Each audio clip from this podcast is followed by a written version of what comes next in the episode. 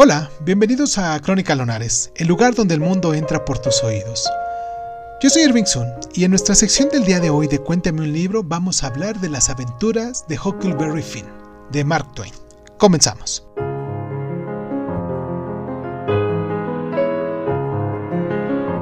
Como muchos títulos de los que se hallan en la sección de clásicos de la literatura infantil de las librerías,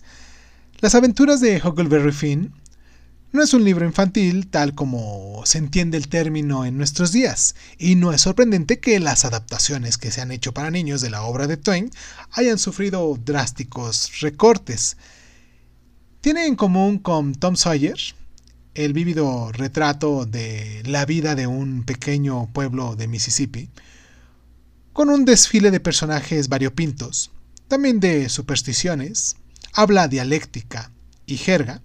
y sin embargo, estas aventuras tienen un carácter distinto, un contraste que se evidencia desde buen principio, cuando vemos que el sangriento juego de niños de los bandoleros y el rescate que Tom organizaba tiene su eco en la huida de Hook, de su padre violento y borracho. Para evitar ser perseguido, Hook simula su propia muerte. Al principio de su huida se juntan con el esclavo fugitivo Jim y juntos viajan a lo largo del Mississippi. Por el camino conocen a muchas personas de los pueblos de las riberas del río, gentes buenas y malas, y se unen a un par de convictos. Ahora bien, muchas de estas aventuras poseen un aire de comicidad y el autor utiliza la ingenuidad de Hook al narrarlas para darle un efecto humorístico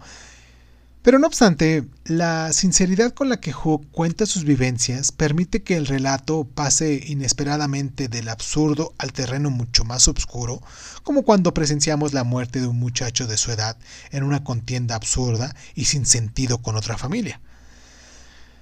Son precisamente estos cambios bruscos y los contrastes que crean lo que hacen que esta obra algo más que una mera novela de aventuras. Hook no es necesariamente inocente, pero al contar su historia, se cree de veras la moralidad convencional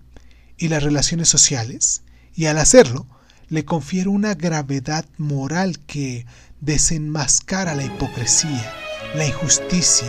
la falsedad y la crueldad de la forma más sutil y mordaz de lo que podía hacerlo una sátira más directa.